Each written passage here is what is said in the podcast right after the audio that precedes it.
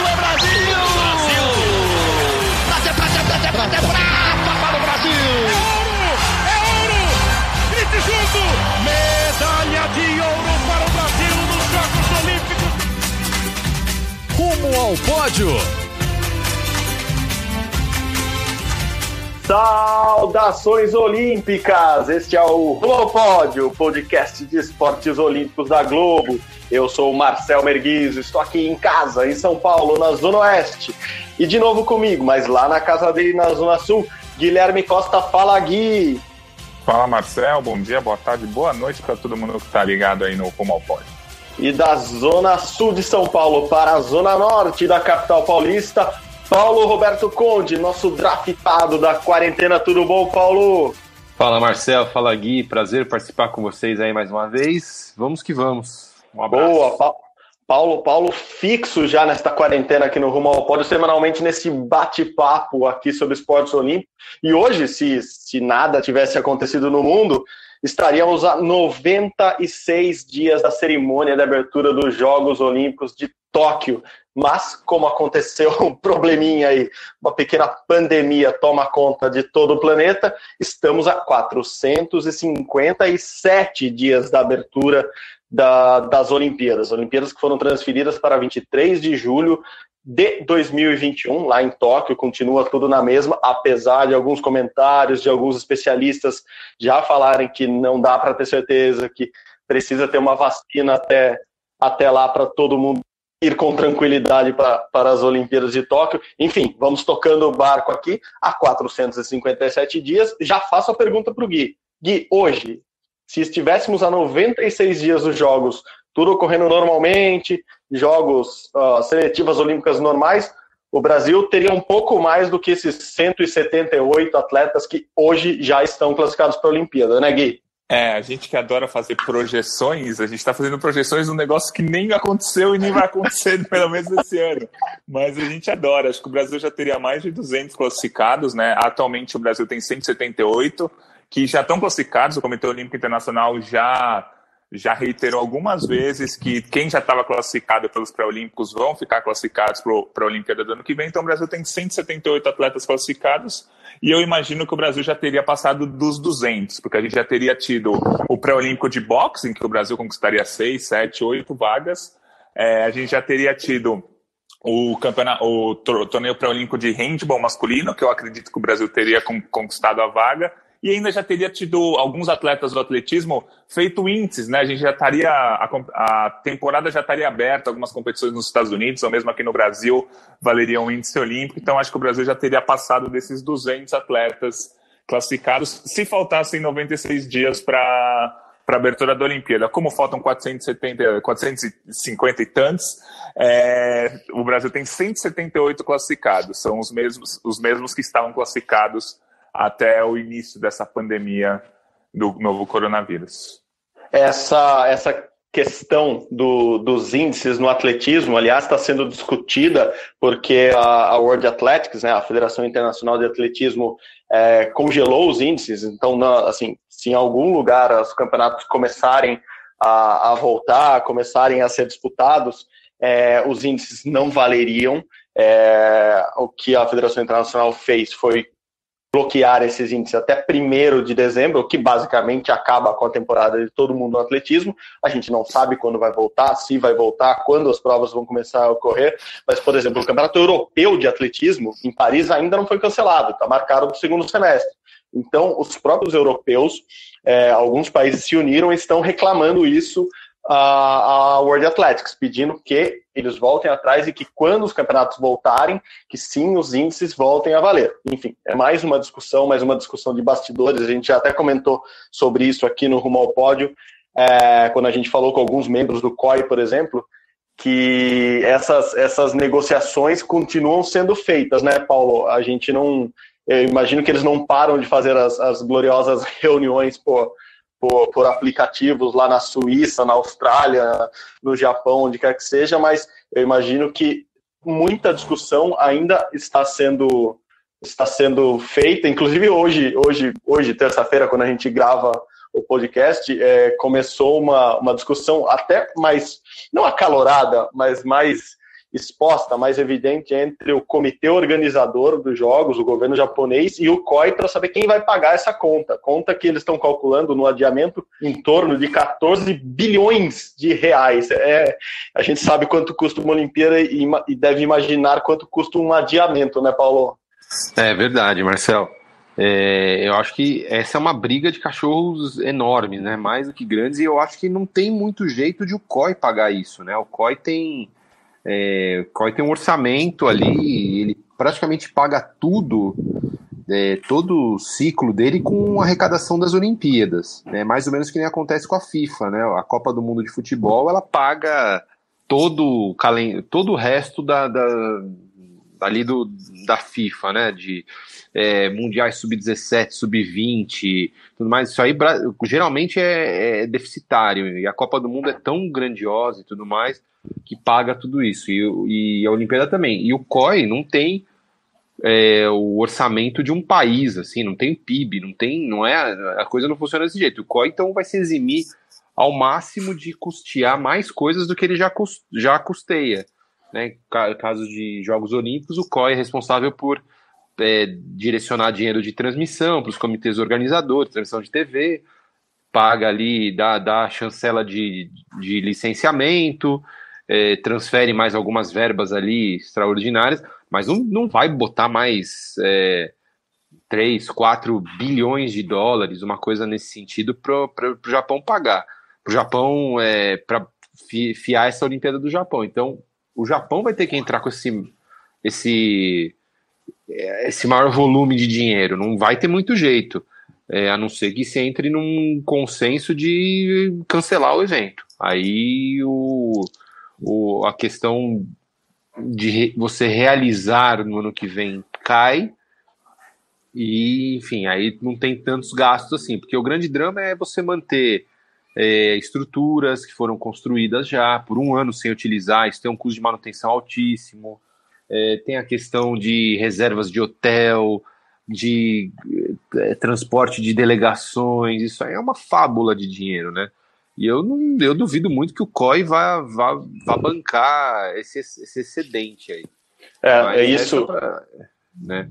E não, isso é muito natural, essa discussão sempre, sempre ocorre, ocorreu na Copa do Mundo, no Brasil, na Olimpíada do Brasil, a gente ficou mais por dentro disso, porque sempre, no, geral, o público, a, a, população do país sede acaba reclamando, né? Ah, a gente paga para ter uma Olimpíada, a gente paga para ter uma Copa do Mundo, e, bom, feliz ou felizmente, é assim que acontece, né? Assim, a, a, organização desses grandes eventos, por isso muitas cidades, muitos países desistem ou estão desistindo atualmente dessas organizações, porque no final das contas, se por um lado você ganha com turismo, exposição, etc., você perde tendo que pagar pela organização do evento em si.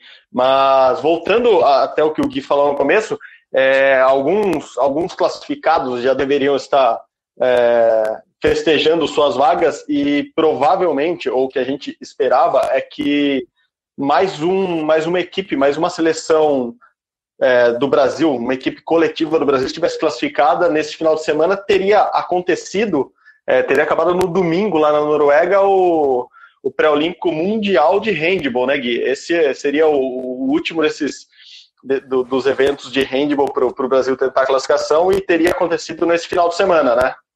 Isso, eu lembro que o, a gente comentou bastante isso nos podcasts do ano passado. O handball brasileiro era favorito para pegar a vaga lá nos Jogos Pan-Americanos em Lima, mas perdeu para o Chile, aí ficou sem a vaga olímpica, e aí a gente começou a fazer conta para ver como que o Brasil participaria desse pré-olímpico. O Brasil não estava classificado para disputar esse pré-olímpico, mas por conta de uma combinação de resultados que envolveu até o Egito ser campeão africano, envolveu até o campeão europeu, o Brasil se classificou para esse pré-olímpico mundial e ia ter disputado esse pré-olímpico no, no, no, último fim de semana e ainda deu uma sorte de cair num grupo relativamente acessível para conseguir a vaga. São quatro times e dois vão pegar, vão pegar a vaga para Tóquio.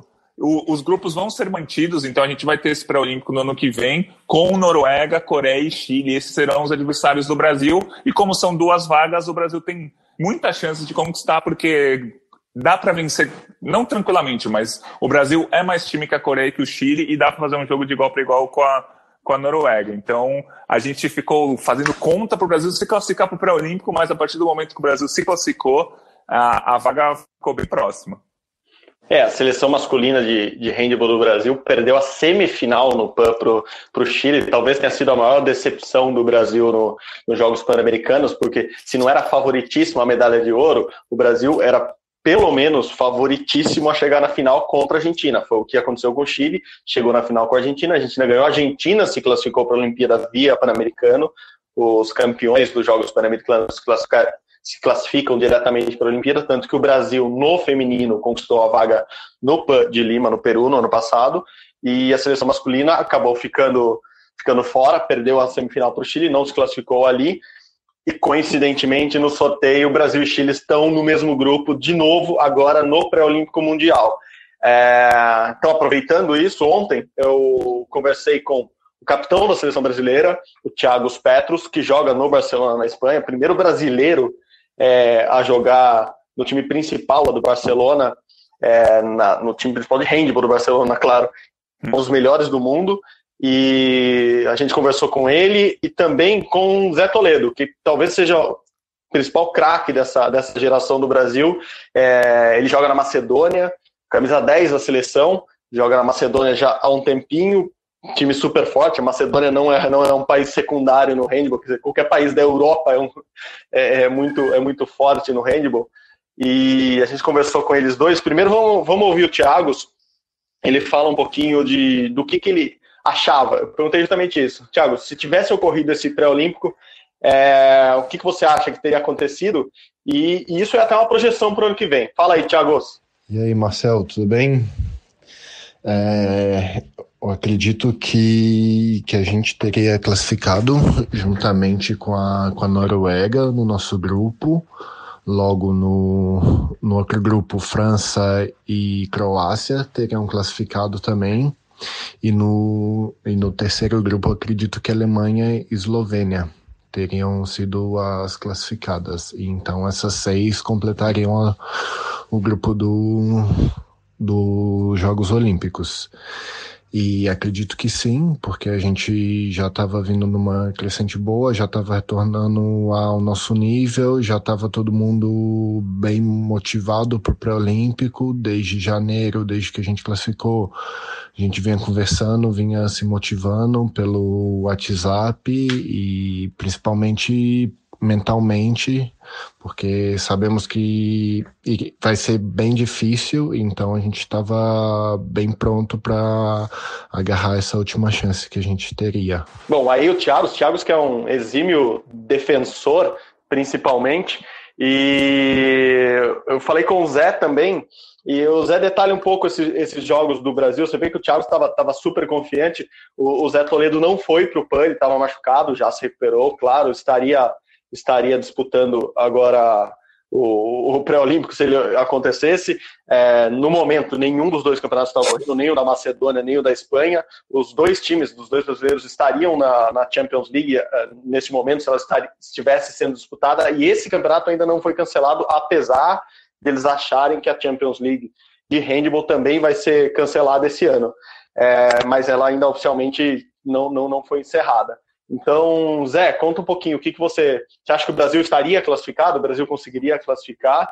É, foi o que eu perguntei para ele e o que, que, ele, que, que ele acha, como vão ser esses jogos no ano que vem, tendo, tendo, tendo em vista como estão as seleções, ou como estariam as seleções hoje. Fala aí, Zé. Bom, eu acho que hum, tivesse acontecido o pré-olímpico de handball, acho que bem provavelmente o Brasil estaria classificado para as Olimpíadas, né? Tinha conseguido a classificação. É, seriam jogos muito difíceis, a gente sabe disso, porque é a oportunidade de alguns times irem para as Olimpíadas pela primeira vez e ninguém vai dar isso de mão beijada, né? Então a gente teria um jogo muito difícil contra a Noruega na casa deles, que esse jogo a gente saberia da dificuldade, que seria muito difícil mesmo de ganhar. Depois viria o Chile, que eu acho que aconteceu, sinceramente, acho que aconteceu no Pan-Americano. Nos Jogos Pan-Americanos foi uma surpresa, uma zebra, e a gente entraria com muito sangue no olho para conseguir a vitória, sabe? E depois contra a Coreia do Sul, acho que a gente conseguiria a vitória também, mesmo sendo complicado, igual as três, os três jogos seriam complicados iguais. É, mas a Coreia acho que a gente sairia ganhando também, porque a gente já jogou contra eles no Mundial. É, conseguiu uma vitória tranquila, então a gente sabe bem como eles jogam e tudo, não seria uma surpresa para a gente. Bom, é isso. Zé Toledo e Thiagos Petros, grande nome de Thiagos Petros. É, e Zé Toledo, dois, dois dos principais jogadores da seleção brasileira, comentando aí um pouco. Seleção brasileira que hoje está sem técnico. É, é, bizarro isso, mas o Washington, Washington Nunes, que era o técnico no PAN, foi demitido é, no final do ano passado, é, não continuou com a, com a seleção brasileira. É, Para o lugar dele foi, foi chamado o técnico espanhol Daniel Gordo, mas houve uma reviravolta agora recentemente. O, o presidente da, da Federação, da Confederação Brasileira de Handball, o Manuel Oliveira, que está na confederação desde 1989, ele reassumiu a, a presidência, ele estava afastado por alguns problemas, e, e mesmo sem jogos, mesmo sem, sem nada estar acontecendo com a seleção, ele de, desconvocou, não, eles descontratou o Daniel Gordo. Então, atualmente, a seleção brasileira de handball não tem um técnico. É, perguntei para pro, os dois também se eles estavam preocupados com isso. Claro que eles estão preocupados, mas eles sabem que até acabar é, esse confinamento, essa pandemia, essa quarentena, o Brasil não terá um novo técnico no handball. É uma preocupação grande, porque essa possivelmente, ou quase que com certeza, é a melhor geração do Brasil no handball em muito tempo. Se, se não for de todos os tempos, na verdade. É uma seleção que dá para apostar que, que vai longe nos campeonatos, fez um Mundial muito bom, o último Mundial, mas, mas é preocupante ficar sem técnico justamente agora que ele podia estar tá observando, não, não os jogos, mas conversando com os caras, tentando planejar esse futuro da seleção brasileira. Bom, a gente falou um pouquinho de handball, que teria acabado no final de semana, e nesta segunda-feira, ontem, né, Paulo, teria começado. Você e o Gui possivelmente estariam no Rio de Janeiro essa hora, falando um pouco do Maria Lenk, não, lá do Maria Lenk, falando um pouco da seletiva olímpica brasileira de natação. É isso, Paulo? É isso, Marcel. Estava programada para começar essa, nessa segunda-feira, dia 20, e ir até o dia 25, né? É, e aí ia ser lá no, disputado no Parque Aquático Maria Lenk no Rio, reunindo os melhores nadadores do Brasil para formar a seleção brasileira que iria para a Olimpíada de Tóquio. A expectativa da Confederação Brasileira e do COB era ter em torno de 25 nadadores né, nessa equipe, que iam ser definidos nas finais, né, à noite, né, sempre o modelo da natação de eliminatórias de manhã, finais à noite. As finais à noite, apenas os, os dois primeiros colocados de cada final ficariam elegíveis para entrar na seleção olímpica e aí haveria um ranqueamento, né? O ranqueamento definiria quem iria ou não e precisaria estar em uma determinada posição ali para conseguir essa vaga na seleção. Então, pro... ia ser a primeira vez que o Brasil é, contaria com uma seletiva única na natação, né? Nunca teve isso, sempre eram eram, sei lá, duas seletivas, ou então era por índice, podia, esses índices podiam ser obtidos ao longo de um ano, então tinha uma expectativa grande em relação a esse torneio. E agora que a gente está gravando, né, acho que não tem problema a gente falar que a gente está gravando na terça-feira o podcast, a gente já teria alguns prováveis classificados, né, porque a gente faria um acompanhamento pelo ranking ali e tudo mais, já saberia alguns classificados nominais, né, da, da natação brasileira. Eu digo nominais porque em alguns casos já o Brasil já tinha classificado como os revezamentos masculinos 4 por 100, 4 por 100 medley, e 4 por 200 livre. Então a gente já teria alguns nomes, poderíamos estar falando deles, mas ficou para o ano que vem. Ainda não tem data para essa seletiva olímpica ser realizada em 2021. Tem muita água para rolar, a gente sabe, né? A pandemia tá, tá, está longe de ser contida, mas por enquanto é isso. Essa seletiva, inclusive, é até um bom detalhe falar.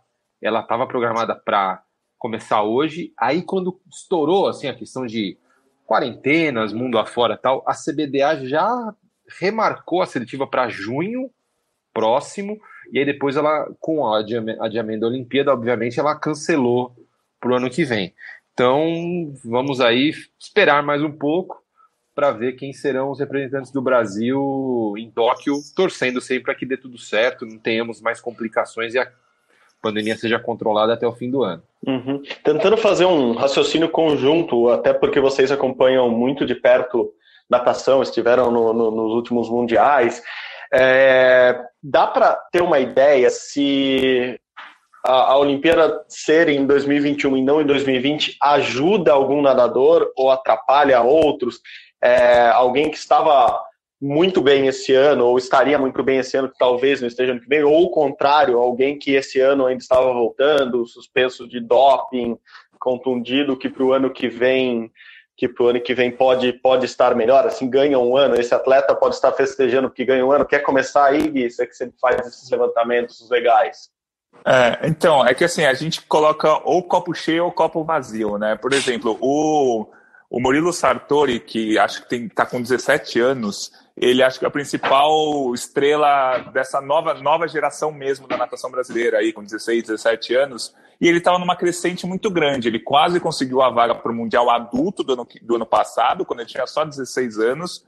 Então ele estava crescendo muito. Aí ele vai ter essa parada esse ano, que vai ficar sem treinar, sem competir durante dois, três, quatro, cinco meses, a gente não sabe. Então essa parada pode ser que atrapalhe ele, né? Porque ele estava vindo numa ascendente gigante, você tem que parar, talvez atrapalhe. Ou talvez ajude pelo que você falou, que é, ele vai ganhar um ano, né? Ao invés de chegar numa Olimpíada com 17 anos, ele vai chegar com 18. São duas coisas totalmente diferentes. Você ganha um ano de experiência.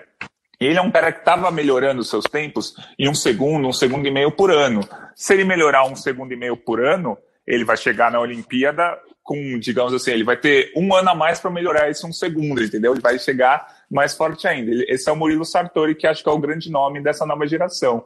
Só que eu acho que também começa a ser, não preocupante, mas o Bruno Fratos, que é o principal nadador do Brasil atualmente, é, ele foi finalista olímpico nas duas últimas Olimpíadas, foi medalhista nos últimos três campeonatos mundiais nos 50 metros livre.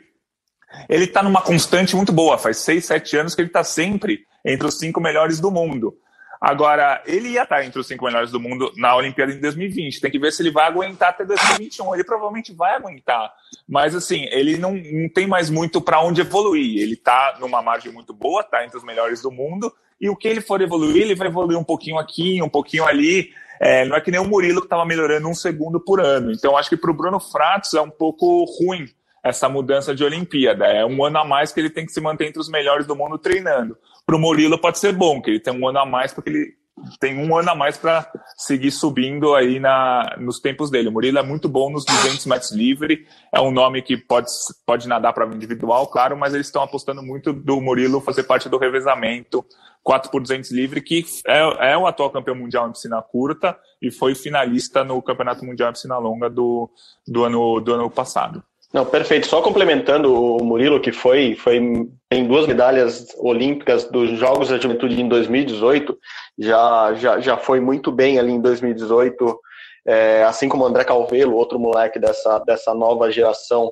brasileira. O, o Murilo treina em Americana, sempre treinou lá com, com, com o Fábio, e que desenvolveu toda, toda a base dele e o Murilo anunciou esses dias, faz muito pouco tempo que vai, vai fazer a temporada 2021, enfim, vai entrar na universidade nos Estados Unidos, Universidade de Louisville, e vai, vai treinar vai treinar lá no começo do ano.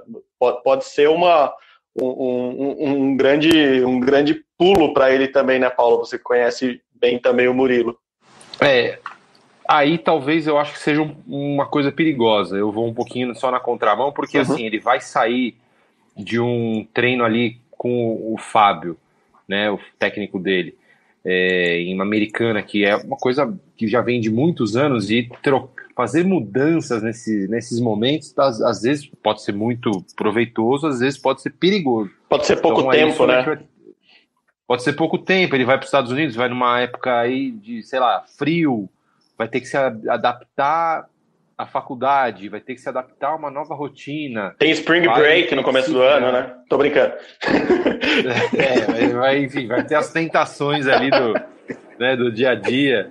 É, não sei, é algo que fica é, é complicado. E também tem uma questão que o Murilo, por exemplo, ele vem numa evolução, mas é normal que em, em dado momento aí o atleta, é, o que tem até um termo assim, eles é, hit the wall, né? Que ele chega no momento que ele não consegue mais ter esse tipo de evolução tão grande de um segundo e tudo mais, e aí ele entra num, num, num, num estágio que ele aí ele passa de trocar um segundo para um décimo de segundo de melhora, né? Então o Murilo esperamos que ele evolua muito ainda, mas ainda é difícil dizer é, o quanto mais ele poderia evoluir a partir da hora que ele chega ali naquele topo de assim, ah, ele está entre os 10 do mundo. Ali é muito mais difícil de evoluir, né? Então Vamos ver como é que fica. Eu acho que assim, realmente, mas eu acho que em tese é benéfico para o Murilo essa, esse adiamento, porque ele vai ter um ano a mais preparar, a maturação física dele vai estar melhor no ano que vem. Então, tende a ser positivo.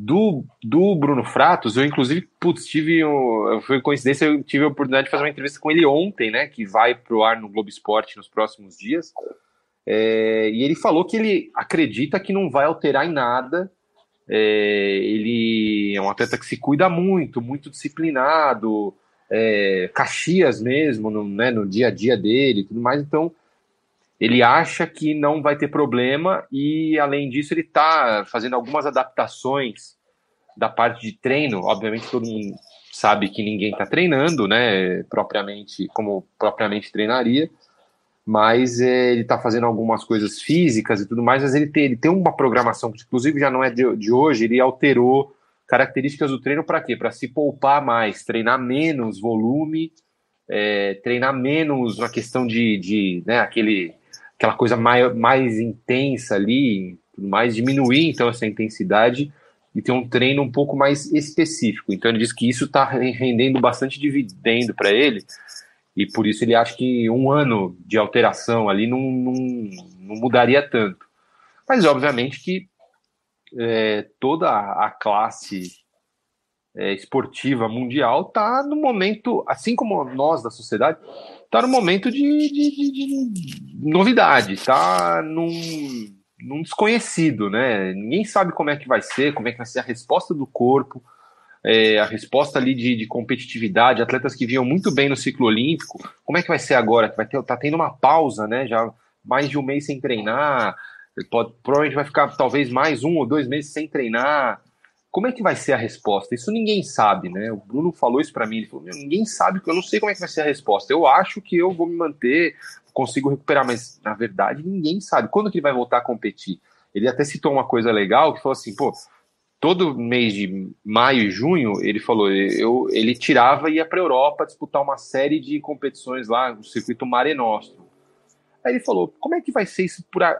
não digo nem, nem esse ano, ele falou, ah, esse ano já não vai ter, assim, ele, ele falou, acho que já não vai ter, mas próximos anos, você depende de viagens, você depende de, de né, muita gente envolvida, e no mundo que hoje até ter uma vacina, um medicamento, vai primar pelo isolamento social. Então ele deu algumas coisas, algumas visões interessantes que acho que valem não só para a natação, não só para o Brasil, mas vale para todo mundo. E a gente vai, só vai saber, só vai descobrir como é que a coisa vai desenrolar com o tempo. Né? Boa, boa, boa. Eu até escrevi semana passada, quando, quando faltariam 100 dias para a Olimpíada, escrevi que além de, desses campeonatos que a gente está comentando, já teria o circuito mundial de, de surf e skate, que são as duas novas coqueluches do esporte olímpico brasileiro, onde o Brasil aposta muito em ganhar medalhas, em conseguir pódios no, lá em Tóquio. O circuito já, já teriam começado, o circuito, de surf provavelmente já teria as três etapas disputadas. E, e, pelo que eu conversei até mais no final do ano passado, no começo desse ano, com, com gente muito próxima, tanto ao, ao Gabriel Medina quanto ao Ítalo Ferreira, eles falavam que esse seria um ano muito importante para eles, claro, por causa da Olimpíada, estreia do surf no, nas Olimpíadas, mas porque criou-se uma rivalidade boa, claro, mas uma rivalidade é, enorme entre eles. Assim, os dois, ambos campeões mundiais, queriam, estariam tentando um ganhar do outro, porque eles acham que agora é, eles precisam provar um para o outro e para si próprios quem é o melhor brasileiro das ondas. Então, acho que o surf estaria num, num momento muito legal para o Brasil acompanhar, assim como o skate. Por exemplo, se pegando apenas uma das modalidades do skate ali, o, o street feminino, é, a gente tem a Pamela Rosa campeã mundial. E, e ela já tinha mudado um pouco o seu treinamento para melhor, assim, já estava com uma estrutura melhor de treinamento desde o título do ano passado. É, lembrando, a Raíssa Leal, a Fadinha, não vai ter eternamente 11 anos. Então, mais velha, mais experiente, com mais rodagem, talvez a Fadinha que foi vice-campeã mundial ano passado, já estivesse também numa, numa fase ainda melhor esse ano. E a Letícia Buffoni, que foi quarta no circuito mundial no passado, mas passou o final de ano contundida, já estava recuperada, já estava se recuperando. Então, a gente podia ver três brasileiras brigando pela liderança do ranking mundial de novo esse ano e chegando com tudo em Tóquio. Então, é, é, para você ver, é, junto um pouco disso que vocês comentaram, assim, ó, não ser na sequência, assim, mudar essa sequência, acrescentar 365 dias na, na disputa olímpica, pode, pode mudar alguns panoramas, alguns rankings, é, enfim, tem muita coisa para mudar. O Gui, inclusive, fez uma matéria legal essa semana com, com o Rodrigo Pessoa, né, Gui? E ele, ele, por exemplo, ficou animado com essa mudança da Olimpíada para o ano que vem, né? Isso, para ele foi muito bom. O Rodrigo Pessoa é, já foi para seis Olimpíadas, né? Não foi para a Olimpíada do, do Rio 2016, mas ele tem seis Olimpíadas nas costas, três medalhas olímpicas, e ele estava no momento de transição. Ele passou é, alguns anos como técnico da seleção da Irlanda de pismo, e aí ele voltou a competir no fim do ano passado pelo Brasil. E aí, não, se a Olimpíada fosse 2020, não daria tempo né, da, da Olimpíada. Agora ele ganhou um ano e ele está com cavalos novos, né? No hipismo a gente sempre fala que o, o, cavalo é muito importante, a montaria que você usa é muito importante. Se você não tem um cavalo top, você não tem a menor chance de brigar por medalha, mesmo você sendo o melhor cavaleiro ou a melhor amazona do mundo. Então ele está com três cavalos novos, ele vai ter aí um ano, um ano para se adaptar a eles e tentar uma vaga na seleção brasileira. O hipismo do Brasil já está classificado para a Olimpíada, foi campeão dos Jogos Pan-Americanos em Lima, e são só três vagas na equipe. Então, é, o Rodrigo vai ter que brigar por uma dessas três vagas. Não existe uma seletiva, não existe uma competição que classifique os atletas para a Olimpíada. A comissão técnica do Brasil faz uma faz um, uma análise de todo o desempenho dos atletas no ano e resolve escolher os três melhores. Então, o Rodrigo Pessoa, com esses cavalos novos, vai entrar nessa briga. É, eu acho que ainda é meio difícil, apesar de toda a experiência, apesar de toda a técnica que ele tem, que a gente sabe que ele é um dos melhores do mundo. Eu acho difícil ele, ele pegar essa vaga, mas vamos acompanhar o que, que vai acontecer nesse ano, como é que vai ser a volta dele. Lembrando que o Brasil tem é, vários atletas que estão entre os melhores do mundo. O Marlon Tanotelli foi campeão é, dos Jogos Pan-Americanos, por exemplo. A gente teve atletas chegando, Pedro Vênis está chegando entre os cinco melhores do mundo há algumas temporadas já. Então vai ser difícil para o Rodrigo pegar essa vaga, mas claro, quem vai, quem que pode duvidar de um dos melhores cavaleiros da, da história do, do Brasil e até do mundo, né? Ele foi campeão olímpico em 2004. E é interessante porque é, seria um feito histórico mesmo, porque ele iria para a sétima Olimpíada dele. Quem também está indo para a sétima Olimpíada são a Formiga do futebol e o Robert Scheid da, da Vela, que seriam os recordistas. Rodrigo entraria nesse, nesse pacote tem, de. Tem diga, a, diga. a, Jaqueline Mourão também, aí é um fato curioso. Exato. A Jaqueline Mourão tem quatro Olimpíadas de inverno nas costas, né, no esqui, e duas Olimpíadas de verão no ciclismo. E ela está tentando a vaga, e aliás estaria classificada hoje é, se o ranking fosse fechado hoje, ela estaria classificada, ela não está oficialmente classificada ainda para a Olimpíada. No ciclismo, ela também iria para a sétima Olimpíada dela. Então, como você falou, é, Formiga, Robert Scheid, esses já estão 100% classificados para a sétima Olimpíada, né? A Formiga é titular da seleção brasileira e de futebol. E aí a Jaqueline tentando a vaga pelo ranking no ciclismo e o Rodrigo Pessoa tentando a vaga aí pela para a seleção de hipismo, Marcelo.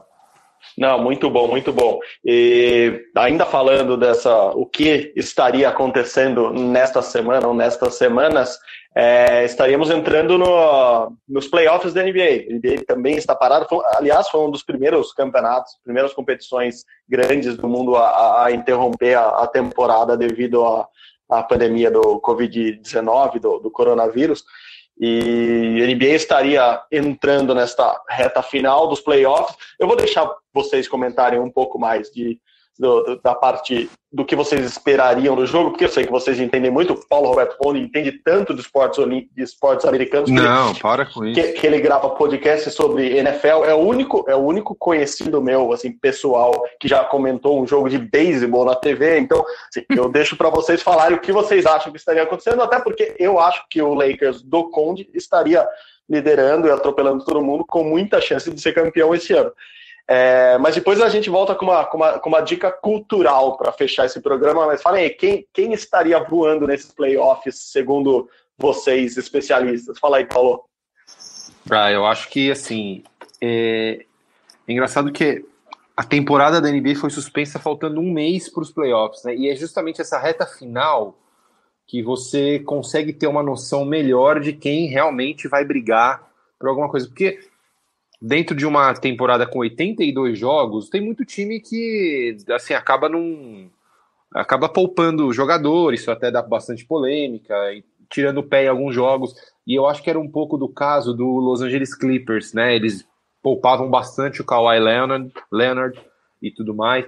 Então é difícil essa reta final que a gente saberia. Mas eu acho que, por exemplo, no Oeste, a briga seria entre Clippers e Lakers. Eu não via muito, é, muito, muito jeito aí de alguém se intrometer nessa briga. E aí, enfim, como eu sou Lakers, eu não tenho. É, tal, o Lakers, o Lakers perdeu os dois primeiros jogos contra o Clippers na temporada, mas ganhou o último. Né, e ganhou, é, ganhou jogando bem, assim, sabe? Ganhou um jogo tenso. Então eu acho que o Lakers entraria nos playoffs com muita confiança. Eu acho que é, o Lakers estava realmente num momento muito bom. É, mas eu, eu acho que estaria um pouco mais aberto. É, talvez o Denver Nuggets é, poderia ter, ter, ter, crescido um pouco, mas o Lakers estava com uma boa margem. Do outro lado tinha o Milwaukee Bucks, que estava bem à frente, mas o Toronto Raptors numa crescente, o Boston Celtics é um timaço também. Então acho que ficaria entre esses. É, e faz falta, né? NBA faz falta. Eu lembro que a gente até conversou na redação. Eu acho que vale, vale para a gente até contextualizar para os nossos amigos, os, os, nossos ouvintes fãs de, de Jogos Olímpicos, de esportes olímpicos. Eu lembro que a gente tinha uma coisa assim: ah, será que o coronavírus vai chegar chegando mesmo? E a gente conversou, né? O dia que suspendeu a temporada da NBA parece que foi um negócio assim, nossa, putz, o negócio é sério mesmo, é. sabe? Parece que se parou a NBA, foi um marco. É, se parou a NBA é, é porque é, é sério. Exatamente, eu lembro, eu tenho claro isso, que a gente conversa, a gente conversando isso, e realmente é, um, é a impressão que dava, falando, nossa, se a NBA parou é porque o negócio de fato complicou mesmo. É, e aí é isso, a gente, e, e, a gente nem sabe se vai ter Sim. o retorno da temporada, né? Falou-se já de de já ir para os playoffs direto, um pouco mais para frente. Mas o fato é que não, hoje, hoje, né, da maneira como está hoje, não tem a menor condição. Né? Então a gente aguarda os próximos capítulos, é, saber como é que vai ser. E é uma pena que o meu Lakers estava embalado, né? E podia brigar mais, mais assim, solidamente pelo título, mas a, a, vida humana é o que mais importa nesse momento. É verdade, é verdade. Parece aqueles São Paulinos que estavam assim, pô, esse ano que o time ia ser campeão e agora parou tudo. Né? O, o, torcedor do Lakers é que o torcedor do Lakers acho que comemorou títulos mais recentemente do que os torcedores do São Paulo no futebol. Mas. 2010 foi o último, já tem 10 anos. É, né? já, já tem um tempinho bom também. Longa. Né? O São Paulo, se eu não me engano, 2012, a Sul-Americana. Então é, é, é quase ali. Tá pior que São Paulo. o, o, Gui, eu acho que o time dele não, não seria campeão esse ano, mas que, que, que você apostaria que, que estaria acontecendo agora, Gui? É, o meu time é o Atlanta Hawks, né? O Hawks tem 20 vitórias em quase 70 jogos essa temporada, estava em penúltimo, estava só na frente do Cleveland. Mas acho que é mais ou menos o que o Paulo falou. De um lado, Los Angeles Lakers e Clippers iam brigar ali pelo título do Oeste. No Leste tem o Bucks, o Raptors e até o Celtics. Né? O Celtics está numa temporada até constante.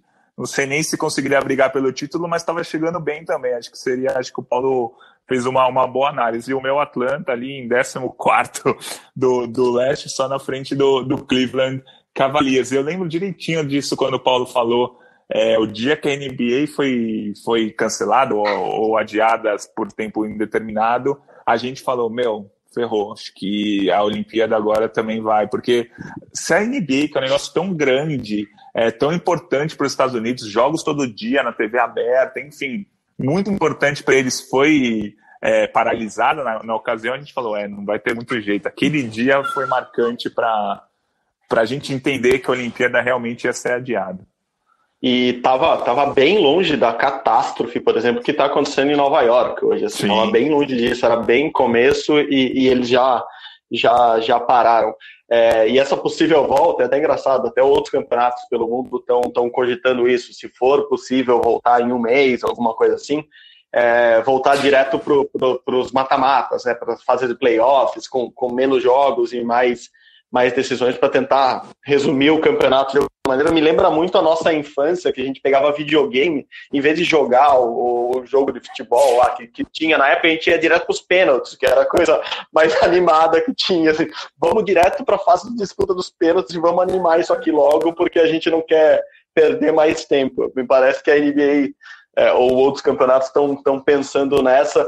É, claro, se conseguirem voltar, será um será será muito bom para todo mundo, claro, com segurança, com, com segurança principalmente do, das equipes, dos torcedores, afinal, os jogadores aparentemente é mais fácil controlar ali, mas é, hoje a gente não tem a menor ideia de até quando vai essa quarentena e quando, quando poderíamos voltar com esses jogos. E já que a gente não pode fazer isso, o que, que a gente fica? Assistindo filme, assistindo série, lendo livros, tentando fazer o que pode, quando as filhas, os filhos deixam a gente ter um pouquinho de tranquilidade nesta quarentena em casa. E se falaram dos times de vocês, o meu time, muito por causa desse, dessa série que, que a gente vai comentar, sempre foi o Chicago Bulls. Não sou tão fanático quanto vocês, mas sempre admirei o Chicago Bulls por causa do Chicago Bulls dos anos 80. Dos anos 90, desculpa, os anos 80 era esse time que está basicamente hoje. é o Chicago Bulls de hoje de novo. Hoje acho que é um pouquinho melhor até que dos anos 80, mas o Chicago dos anos 90 estreou uma série que, que vocês podem ver por streaming no Netflix, chama The Last Dance. É, em português, arremesso final, acho que foi a, a, a tradução, o nome que, que o Netflix deu aqui no Brasil, arremesso final, que conta a última temporada dos seis títulos da NBA que o Michael Jordan e o Chicago Bulls ganharam nos anos 90. E, assim, eu fiquei impressionado. Ontem à noite eu consegui ver o, os dois primeiros episódios. Os episódios estão, estão sendo disponibilizados a cada semana. E fiquei impressionado com muita coisa, com a qualidade da série, com a quantidade de informação nova ali de, que eles conseguiram desses bastidores tanto da temporada 97 e 98, que eles mesmos falam, ah, nunca uma TV teve tanto acesso quanto a gente teve agora, e também com as declarações de Michael Jordan, Scottie Pippen, etc. É, vocês assistiram também? Paulo, eu sei que assistiu, né, Paulo? O que, que você está achando da série? Até agora conta, conta um pouquinho aí, fica como dica cultural para fechar esse programa hoje. Não, assisti e fiquei com vontade de ver todos os episódios, né? É uma pena que são dois a cada segunda-feira até o dia, acho que dia, a metade de maio ali.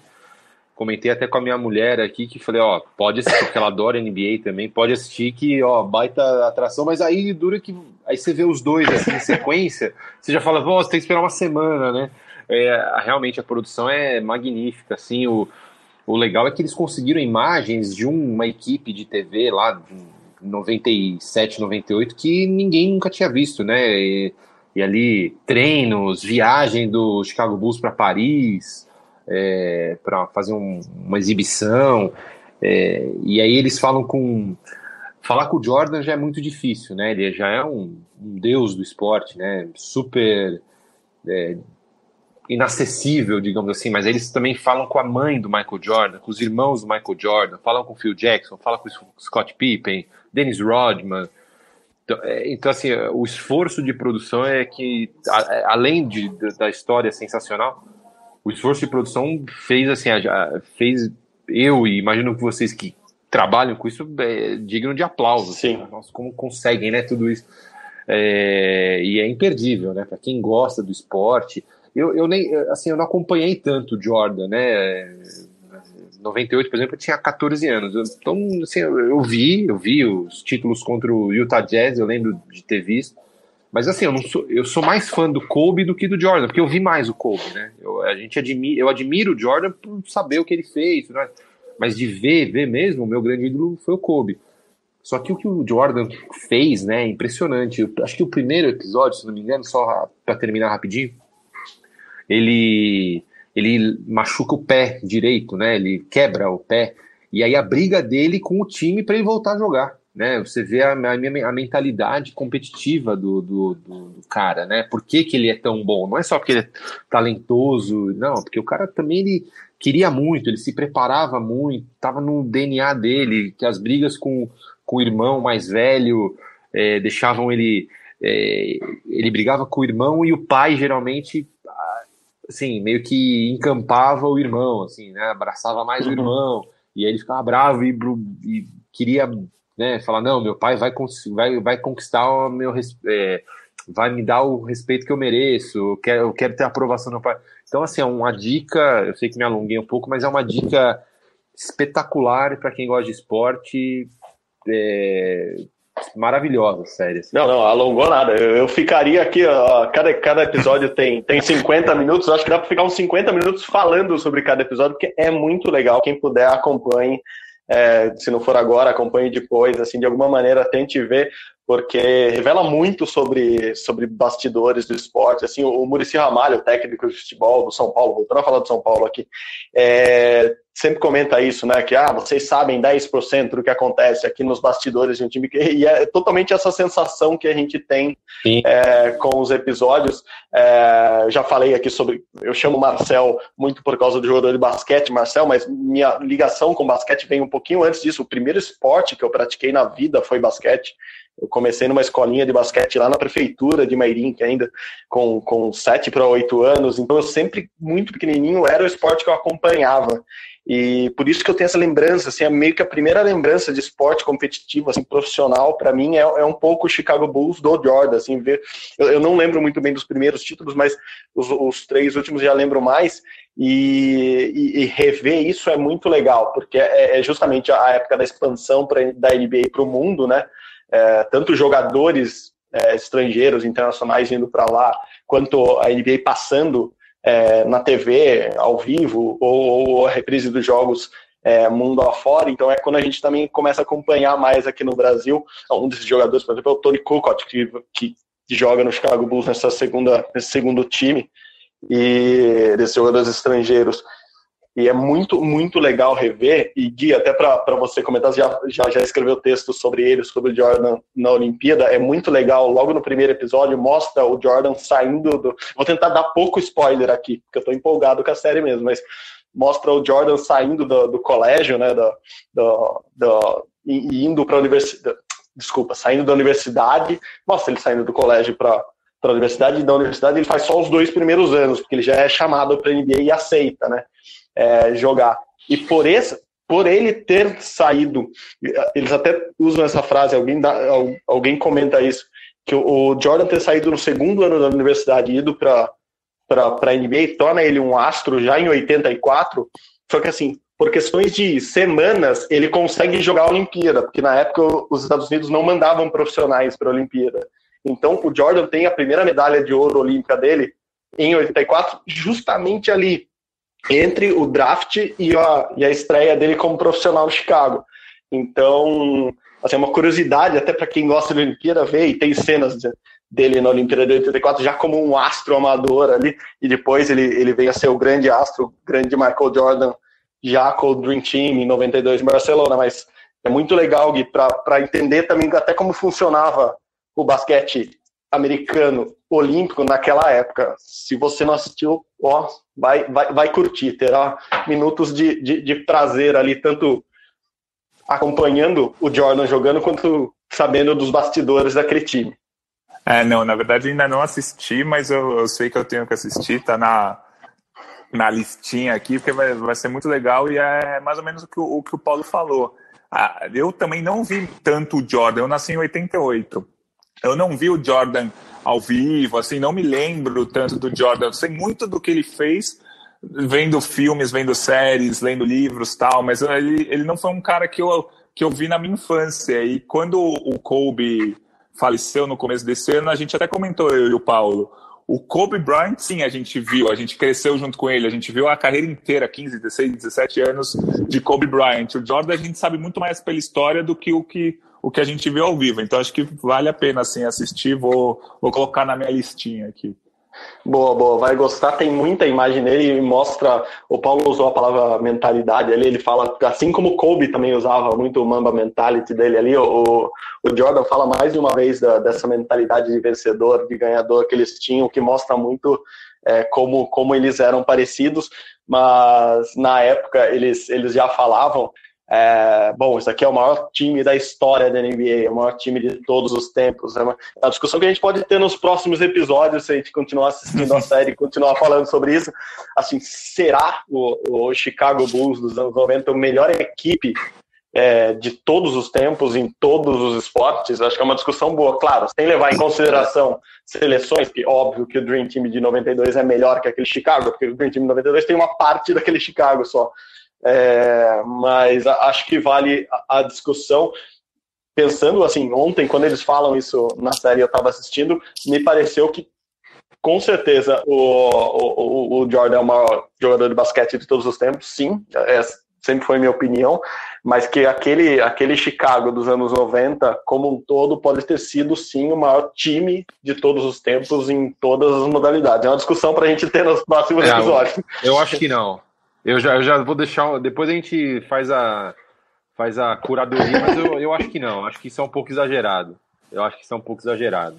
Boa, boa, Gui, Gui. Querem saber por vai, quê? Vai, Lakers de quando? não, não, não. Não, eu acho que, acho que aquele time do Bulls ele tinha vários. Assim, ele era um baita time, mas ele, ele tinha pontos sim, fracos. Sim, sim. Assim, e eu acho que aquele time do Bulls não teve.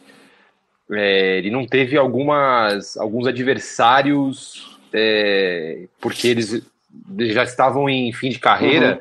que aí sim eu acho que seria um grande teste para aquele time, que era Magic Johnson, é, Larry Bird, é, os Lakers dos anos 80, os Celtics dos anos 80.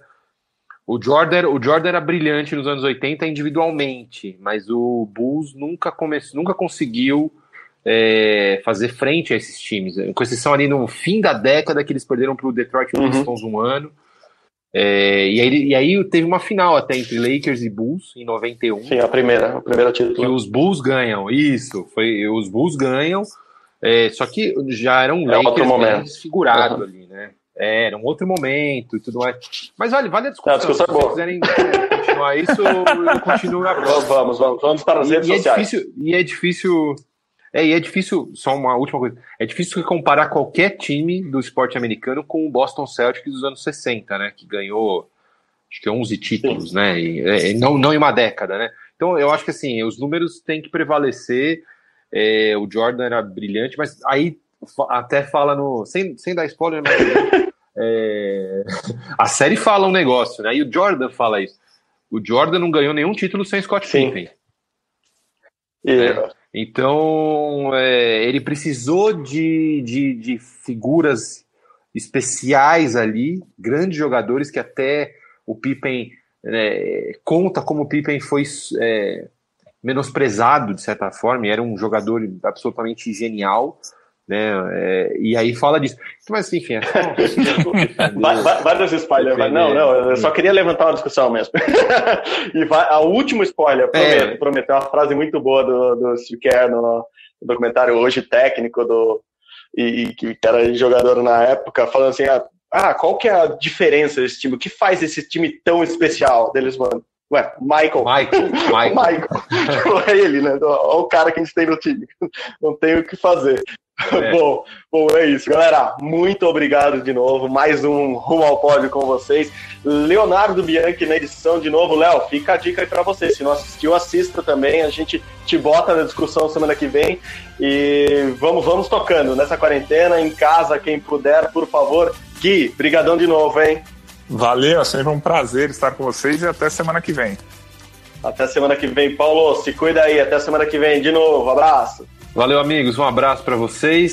Se vocês quiserem contar comigo, estou à disposição. Um abraço para vocês. É uma honra participar sempre.